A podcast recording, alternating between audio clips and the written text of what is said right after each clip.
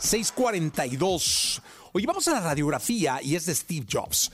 Muchos lo consideran uno de los últimos genios de la tecnología o uno de los grandes genios de la tecnología. Y es que un día como hoy, pero del 2007, lanzó al mundo su primer iPhone, ¿no? El iPhone que nos cambió la manera de andar y de comunicarnos a muchos. A muchos otros no, pero a algunos sí nos tocó. Bueno, vámonos con esto. Estamos en XFM. Radiografía en Jesse Cervantes en Exa. Visionario, un hombre que iluminó la industria de la tecnología, el ser que reinventó el futuro desde el garage de su casa. Hablamos de Steve Jobs. Every once in a while, a revolutionary product comes along that changes everything. And Apple's been very fortunate. It's been able to introduce a few of these into the world. Stephen Paul Jobs nació un 24 de febrero de 1955 en San Francisco, California. Su padre fue un inmigrante sirio-musulmán. Su madre era de ascendencia suiza y alemana. Ellos lo entregaron en adopción muy pequeño. My biological mother was a young unwed graduate student and she decided to put me up for adoption. A la edad de 12 años tuvo su primer acercamiento a la tecnología y fue cuando conoció la computadora. Esto por ser parte de Hewlett Packard Explorer Club, donde los ingenieros les mostraban los productos nuevos a los jóvenes.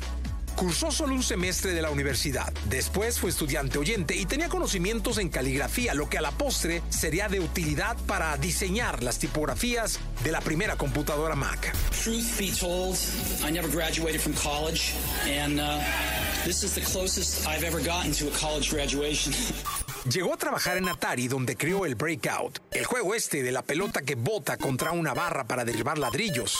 Le dijo a su amigo Steve Wozniak que compartiría la mitad de lo que le pagaran. Atari le dio 5 mil dólares a Jobs. Wozniak solo recibió 350 dólares de estos.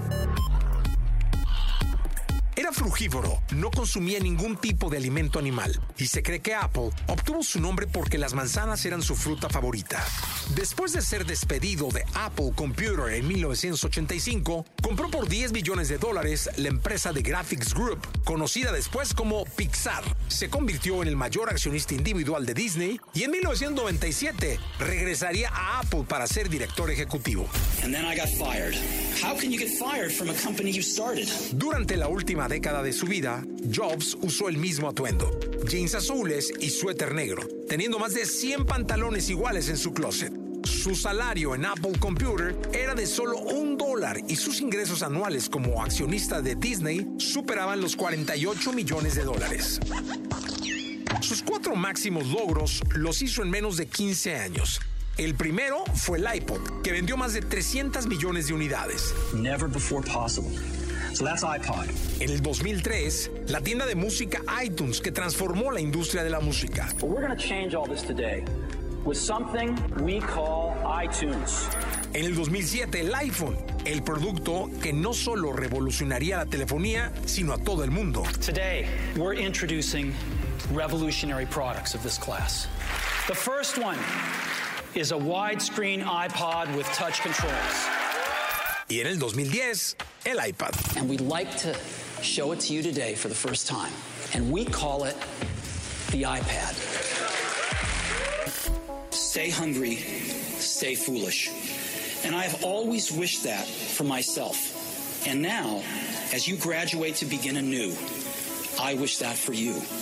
Stay hungry, stay foolish. Thank you all very much. Sus ideas, su pasión por la perfección y su dedicación a crear cosas irreales cambiaron nuestra realidad. Él es Steve Jobs.